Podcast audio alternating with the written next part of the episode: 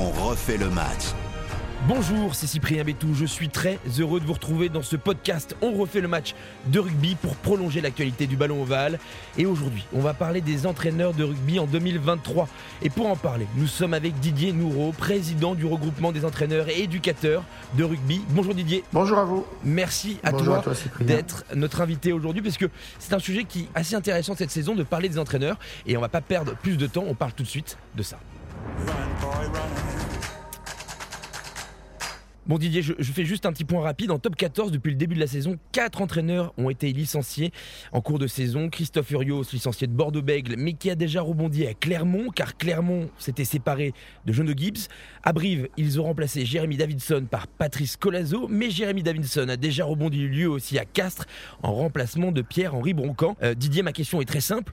Euh, Comment expliquer cette valse des entraîneurs cette saison? Déjà, enfin, premier constat, euh, en effet, quatre entraîneurs, c'est déjà, c'est beaucoup, et c'est déjà trop hein, en, termes, en termes de manager. Mais euh, on a déjà eu pire, on a déjà eu cinq une saison. La moyenne est à peu près à, à deux, entre deux et trois euh, managers par saison, donc c'est pas une saison exceptionnelle. Ça arrive malheureusement, ça arrive. Quatre, c'est des- c'est déjà trop. hein, Ouais, On est à clair. 4, mais la saison n'est pas encore finie. hein. Non, non, certes. Je, je, certes. je le souhaite pour personne, après- mais c'est ça, c'est que. C'est aussi une obligation de réagir assez vite. Il reste, euh, je crois, une dizaine de matchs environ. Euh, C'est ça. Les, les phases retour ont déjà commencé. Voilà, il faut réagir pour pour les pour les présidents de club. Et ce que je disais aussi, les présidents de club ne Lorsqu'ils engagent un manager, ils n'envisagent pas de s'en séparer en cours de saison. Mais après, ce sont les circonstances, c'est la pression, c'est plein de choses qui font que, à un moment donné, les, les, entraîneurs sont limogés. Et puis aussi, euh, deux d'entre eux ont retrouvé une place. Donc c'est aussi l'aspect positif. Enfin, quelque part, c'est déjà bien aussi. Et maintenant, euh, en échange, on peut se poser la question de la vision stratégique de la politique sportive des clubs.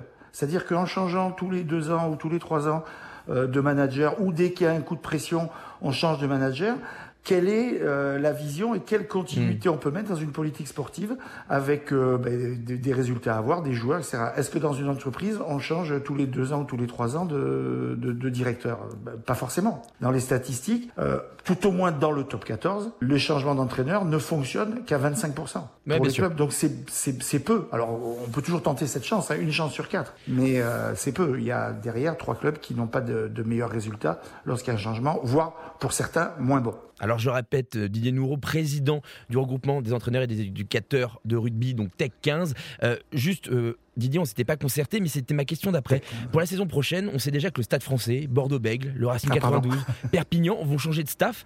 Euh, Est-ce que c'est pas trop déstabilisant pour ces entraîneurs euh, d'être un peu devenu le premier fusible, le, celui qui pète le premier en fait? Bah, bien sûr, euh, bien sûr, c'est euh, compliqué, euh, c'est compliqué humainement, c'est compliqué euh, dans le bah, les changements que ça entraîne pour une vie, on va dire sociale, une vie personnelle. Euh, alors c'est vrai que avec Tech 15, euh, on a des suivis euh, sur les risques psychosociaux des entraîneurs et des managers.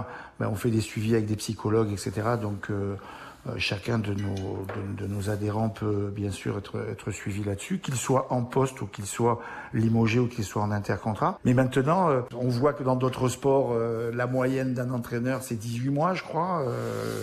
Voilà, malheureusement c'est comme ça. Est-ce que c'est un bien, est-ce que c'est un mal? Moi, je pense que réellement que sur une politique sportive, surtout au rugby, où il faut quand même beaucoup de temps pour construire un collectif, pour euh, donner une identité euh, à, une équipe, à un club, pour avoir des bons résultats. On le voit, euh, cer- certaines équipes mettent 10 ans pour être champion de France. Parce qu'il faut une culture, parce qu'il faut euh, prendre en compte tout ça avec le, le, le, le passage, on va dire, des, des joueurs, euh, des joueurs cadres qui, qui s'inscrivent dans la durée, dans l'équipe, etc. Au même titre que les, entraîneurs ou, les, coachs. À mon avis, c'est pas une garantie de résultat. Maintenant, en effet, parfois, il faut arriver euh, à des changements pour faire ben, peut-être évo- évoluer euh, certaines choses. Maintenant, est-ce que c'est euh, changer les hommes ou euh, mieux les former ou continuer une formation ou peut-être rajouter des compétences. Euh, voilà, il peut y avoir plusieurs euh, plusieurs solutions et le changement n'est pas forcément la meilleure la, meilleure des choses. On le voit quant au résultat. Par ailleurs, Didier, le, travail des entraîneurs a quand même beaucoup évolué ces dernières années. C'est-à-dire qu'il y, y a plus de staff, c'est plus de monde à gérer au quotidien. Les groupes sont plus élargis, il y a plus de data, il y a plus de données, il y a plus de chiffres. Ça va de plus en plus vite, c'est de plus en plus connecté. Est-ce que c'est toujours le même métier et surtout comment ils sont préparés maintenant les entraîneurs aujourd'hui Alors en effet, c'est pas du tout le même métier qu'il y a euh, 10 ans ou, ou, 20 ans encore plus. En effet, le, le, le métier a énormément changé avec un rôle managérial qui est beaucoup plus important. Alors on manageait toujours les joueurs, mais aujourd'hui il faut manager aussi un staff qui est de plus en plus nombreux, qui a de plus en plus de compétences, on, on, on le souhaite et on fait tout pour, et de manière à pouvoir traiter, euh, on va dire, tous les sujets. Il faut savoir déléguer, euh, tout en ayant euh, ben, une confiance et, et, un contrôle aussi. Hein. La délégation n'empêche pas le contrôle, euh, loin de là. Euh, mais il faut aussi savoir gérer le staff. Ben, ce, que, ce que tu disais est vrai sur euh, les datas, sur la préparation physique, sur les stratégies, sur euh, le, le, jeu des avants, le jeu au pied, le travail dans les rucks et ainsi de suite. Il y a, il y a énormément de, de sujets aujourd'hui. Le rugby, c'est vraiment euh, professionnalisé et doté d'outils d'analyse. Donc il faut avoir des gens pour traiter ces, analyses-là. Je pense aux analystes vidéo, euh, aux analystes de rugby, qui sont extrêmement importants et qui permettent en effet d'améliorer l'équipe. Et le, le manager aujourd'hui est euh, un petit peu le chef d'orchestre de, de, tout ce staff et en même temps euh, manager les joueurs euh, et être capable d'avoir toujours les compétences sur le jeu. Donc euh, il faut des outils managériaux complémentaires. En effet, il faut aujourd'hui se former. Les compétences rugbystiques ne suffisent plus. Il faut aussi se former au niveau managérial, des, ben, les outils managériaux et aussi la relation managériale quotidienne avec son staff et aussi avec les joueurs. Mais du coup, Didier, est-ce qu'on peut dire que les managers aujourd'hui de Top 14 sont encore des entraîneurs de rugby? Est-ce qu'ils ont encore cette proximité avec le terrain, cette proximité avec les joueurs, cette proximité avec, avec le ballon, avec les combinaisons, avec les. Voilà, on a l'impression qu'ils chapeautent tout ça de très haut.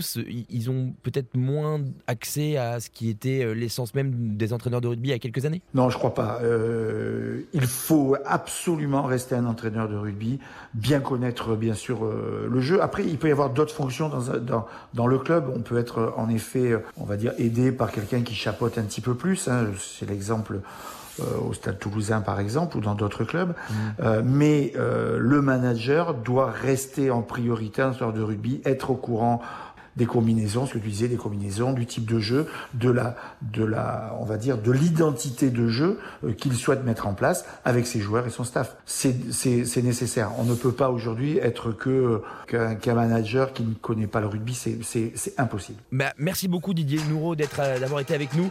Euh, je rappelle président du regroupement des entraîneurs et des éducateurs de rugby Tech 15. Merci beaucoup Didier, c'était toujours un plaisir d'échanger avec toi.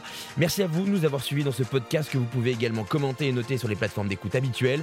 Vous pouvez également nous écouter et réécouter sur l'application RTL ou le site rtl.fr.